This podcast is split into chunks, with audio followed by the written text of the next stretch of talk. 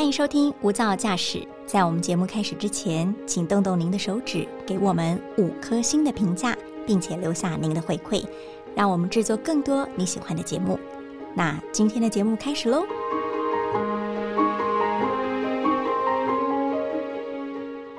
您好，欢迎收听大电视带新闻所直播的 Podcast《无噪驾驶：一百种看世界的眼光》单元。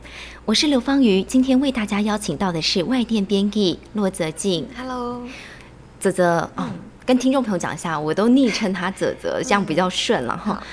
泽泽，我们现在已经好久没有出国了，虽然你前阵子有回一趟老家，对对不对？对你的老家嗯在马来西亚，对但你有没有去韩国，就是南韩玩过呢？我之前二零一五年上大学前有去过一次，是跟团吗？因为我知道，嗯其实像在台湾的话，你要去南韩跟团很便宜，可能不到一万块就可以玩个五天四夜。嗯我是哦跟我的表姐两个人去那边自由行啊，哦，自由行。对对对那你有特别印象深刻的地方吗？印象深刻。那时候我去的时候是冬天，然后那是我啊、呃人生中第一个体验的冬天。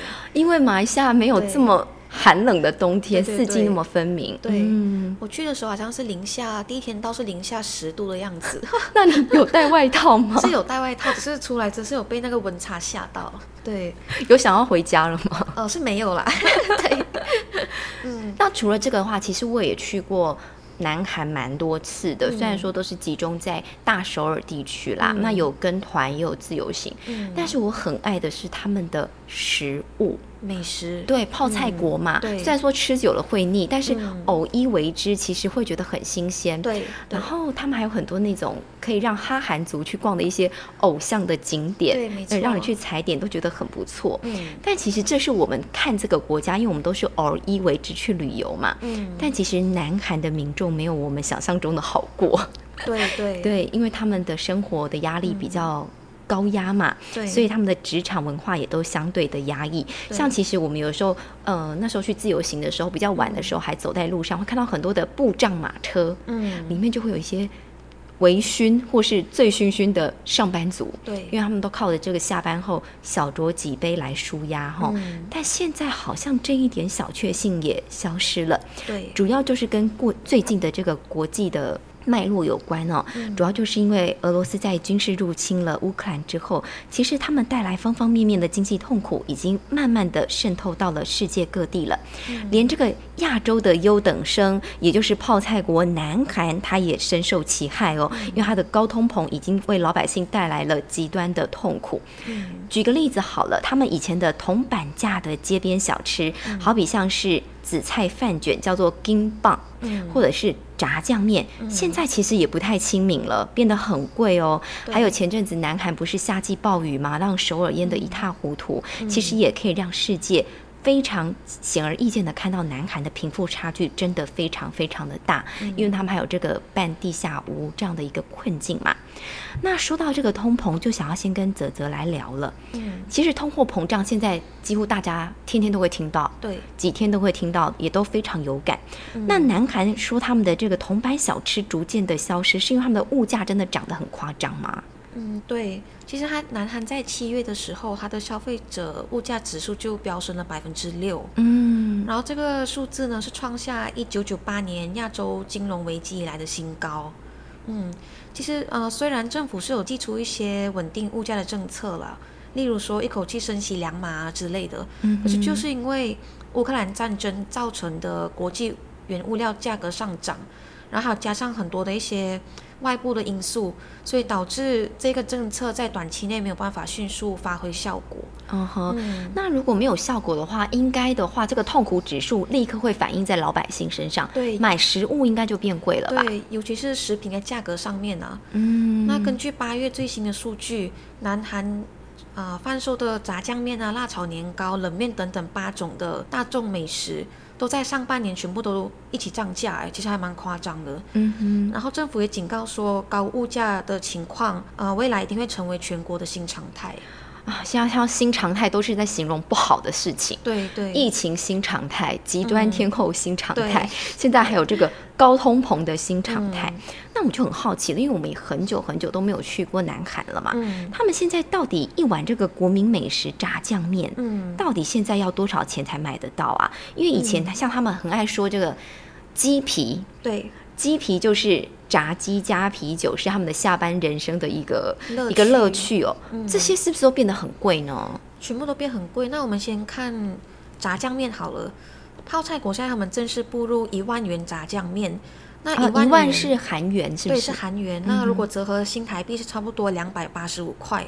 那这个价格呢，跟今年年初比起来是贵了一百四十三块的台币，哦，那真的很夸张哎，贵了快一半嘛。对对，快一倍。嗯哼。那另外一个现象就是因为餐厅的很多的食物都上涨嘛，上班族是吃不消了，他们为了节省外食开销，他们很多人都变成说，哎，午餐吃饭我只能到便利商店去吃饭，嗯哼，买他的饭卷呢，还是可能泡个面简单吃就好了。但是这也意外让便利商店的业绩大涨了。对，那我想知道啊，他们在便利超商大概吃要多少钱一餐？呃，如果你在便利商店吃的话，你一餐通常能消费新台币一百五十块，你就能吃饱了。可是你刚才说他可能只能买一个饭卷，他们的 a 嗯或是一个三明治。对其实一百五十块新台币在台湾已经可以吃到一个还不错的便当了啦。对对，嗯甚至是套餐嘛。嗯哼，可是如果你要到餐厅去用餐的话，你至少要消费一万元。那这个一万元就接近刚才有说过台币的两百三十块。嗯哼，嗯，所以如果你这样一个月存下来的话，食物的价格就会花非常多钱呢。嗯哼。嗯，而且我有听过一个南韩，就是因为在高通膨之下衍生出的一个新名词，对不对？叫做午餐通膨。对，没错，因为主要是你想要找没有涨价的餐厅，你根本找不到。嗯，然后再来就是因为你没办法省钱嘛，所以很多上班族都开始找副业，他们很多都是下班后去兼差啊之类的。哦，就是一些生活的压力都没有无从疏解了。我就是早上白天的时候上正职的班，嗯，下班以后我还是得要去做一些劳动的工作。对，送外卖啊什么之类的。嗯，嗯，然后也有上班族表示，就是他们现在甚至都舍不得花钱去参加联谊，哦，怎么说？因为费用差不多要十万，所以差不多是新台币两千三百五十块。哦，就是联谊可能就是一个团体去办的活动，所以他要缴一个报名费啦。对，没错没错，尤其是男生啊。哦，我们跟我们在韩剧里面看到，对对对可以吃点 buffet，然后对桌子一直轮流转这样子。对，然后可能你要打扮的比较好看啊什么，所以感觉会花很多钱啊。是，所以现在他们就是，甚至连联谊这种东西都已经，他们只能作罢。嗯哼，嗯，不只是炸酱面啊、辣炒年糕那一些。那刚才有提到说，炸鸡配啤酒是他们的平民美食嘛？对，鸡皮嘛，他们都讲鸡皮。嗯，他们当地人非常爱吃鸡肉。那在二零二零年的时候，他们的鸡肉消费量呢，平均一个人啊，一年是差不多会接近十六公斤。十六公斤，我想想看，嗯。其实，在台湾的话，正常啦，正常大小的那个鸡的话，大概嗯，一只大概就一公斤多，所以代表是他们一个人大概一年会吃掉十六只鸡。对，还蛮多的。对，那目前市面上一整只炸鸡的价格是已经飙到三万元韩币，哦，差不多是七百块台币。七百块啊，那真的很贵，大概是台湾的一倍了。嗯，对。嗯那没有起价前的炸鸡是两万元，所以这次的涨幅差不多是八点八趴嘛，嗯所以差不多是涨了台币两百三十块，其实真的蛮很夸张真的很贵。对，嗯，那其实一份炸鸡的背后有隐藏很多呃消费者看不到的成本啊，例如说你养鸡你就需要饲料。然后你炸鸡，你也需要小麦粉、牛油跟酱料之类的。哦，小麦粉就是面包粉之类的哦对东西。对对嗯，然后你的很多的供应链受阻啊带来的影响，所以只能把这些所有的成本都加在食物上面。嗯哼嗯，所以现在南韩甚至出现说有一个现象叫做抵制炸鸡，对，就是已经贵到说，哎，算了，我不想吃了。拒吃它。对对对，所以现在变成你要吃什么，你都要先摸摸看自己口袋的深度。哦，因为现在真的荷包越来越薄了啦，口袋越来越浅了。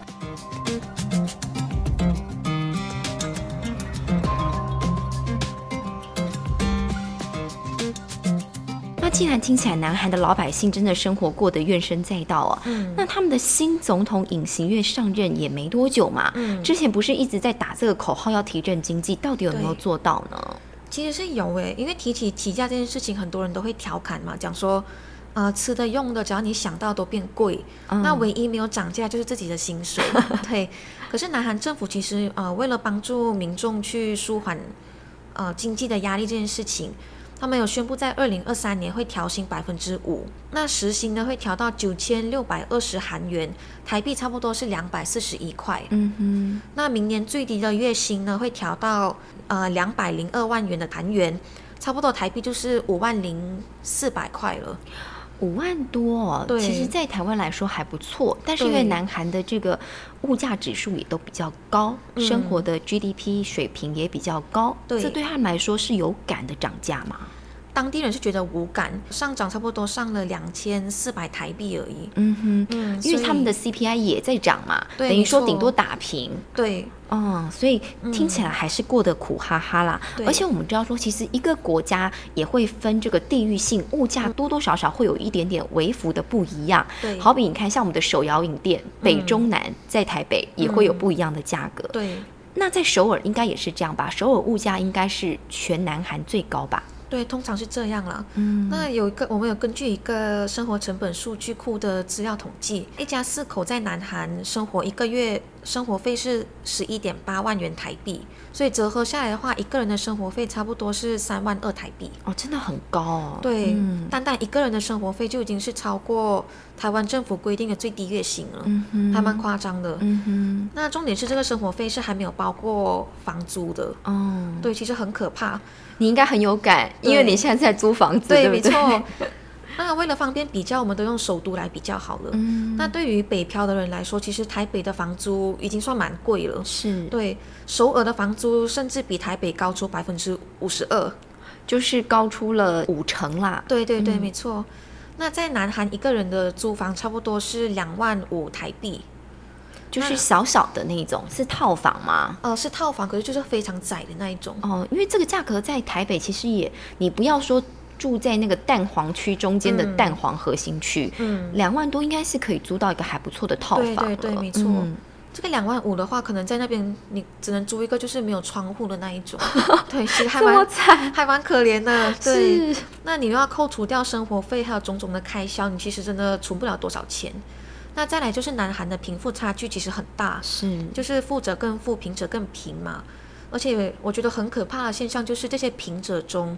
年轻人的占比比老年人更多啊，那这样子，我觉得年轻人他们更不想要打拼，更不想要努力了，对吧？对，嗯。可是不努力，你又没饭吃。是，而且他们南韩有一种就是大企业的文化，对，就是好像进入了一些大企业，就会很像我们的公职，对，是可以保障的。但是你好像没有进入大企业，没有挤进去的话，你的人生好像就好像被打折扣了。对对，所以他们很多都是。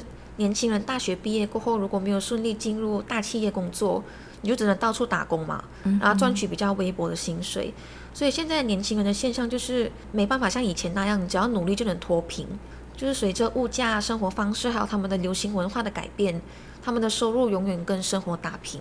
哎呀，听起来就是收支打平，然后 存款挂零。对对。所以难怪我们会说，现在越来越多的年轻人，他们真的只想要躺平。对。哦，不想要努力了，又觉得自己努力是徒劳无功的一件事情哦。所以看似我们。因为韩剧，然后对于南韩的这些美好的蓝图，好想去南韩生活什么的，看似好像不是如此，对不对？对。因为其实还有一部电影叫做《寄生上流》，我看过啦，听说也是非常真实，很拟真。嗯。该不会现在南韩就在上演真实版的《寄生上流》吧？其实对，耶，就是很多年轻人在没有多余存款的困境下，他们租屋的选择更是少得可怜嘛。那如果延伸到租房的话题的话，其实很多当地人都是选择住在地下室，就是我们在半地下室那个哈，就一个小小的窗户，然后可能你的窗户看上去是别人在走路，甚至会有人便溺。对，没错。然后或者是一个叫做乌塔房哦，我知道，因为我是韩剧迷。对，那 乌塔房换成台湾熟悉的词就是顶楼加盖那种感觉。是，对。那他们其实我们看韩剧的时候，很常会看到男女主角，他们就是晚上坐在。顶楼外的空地，对，他他们有一个就是南韩特有的文化，就是很像一个木板床这样，然后大家可以在那边烤肉啊，或者是喝点小酒啊，谈心啊，看星星。对，就看起来很浪漫，然后甚至是我们这些外国人看了有点，哎，我有点向往这种生活。想说我们的顶楼加盖没有这样嘛，对不对？对对。可是真实样貌真是没有我们想的那么美好哎，因为乌塔房原本就是用来放置水塔，哦，就跟台湾也一样啦。对对对，嗯然后就是任何人都可以出入的地方嘛。但是在寸土寸金的南韩，就是连半地下屋都已经可以是拿来租房了，何况是顶楼？顶楼就更加 OK 了嘛，对不对？那其实这个顶楼近年来被韩剧美化得很严重，对，对对我，我对乌塔房，其实我会觉得，哎，租金便宜，然后又、嗯又有一个这么好的一个半户外空间，可以让你去做一些 social，很不错。但其实事实不是这样，是不是？对，因为顶楼就是一个公共的空间，你不能上锁，就变成南韩治安的一个盲区。是，对可能就是单身女性住会有风险存在。对，嗯，那另外乌塔房大部分是没有冷气或者是没有暖气的。那暖气在南韩是非常重要的嘛，是，因为他们的气温就是冬天可以零下几度都是常态。但他们现在极端气候下，夏季也很热嘞。我真的不知道乌塔房是没有任何空调系统的，嗯可能是那个管线没有牵啦。对，这样听起来真的不浪漫了。对啊，而且感觉生活在那边会很辛苦啦。是，听泽泽今天跟我们的分享哦，嗯觉得说好像我之前在南韩这种短暂的观光客行程感受到的一切美好，嗯或者是从韩剧上面的这种情感的寄托，好像看到都不一定是真实哎，对不对对，没错，听起来他们的日子很不好过啊。对，只有当地人才知道其中的辛酸呢、对，就是好像哦，那种韩流顶级明星啊，或是顶级富豪那种奢华、光鲜亮丽，其实就是小众嘛。嗯对，然后甚至那种乌塔房的那种浪漫，对哎，其实也是被包装起来的。对，没错没错。没有办法代表整个南韩的一个全然的一个国家的样貌。嗯我会想要更珍惜我们的台湾呢，因为至少我们还是有铜板美食。真的真的，虽然说我们的铜板美食也是有微幅涨价，对对，至少负担得起。对，至少我们的痛苦指数听起来没有这么高啦。对，没错。好，就只能先珍惜眼前的幸福，见苦知福了。对 对，自己比较起来自己很幸福。那也谢谢听众朋友的加入喽，我们下次见，拜拜拜拜。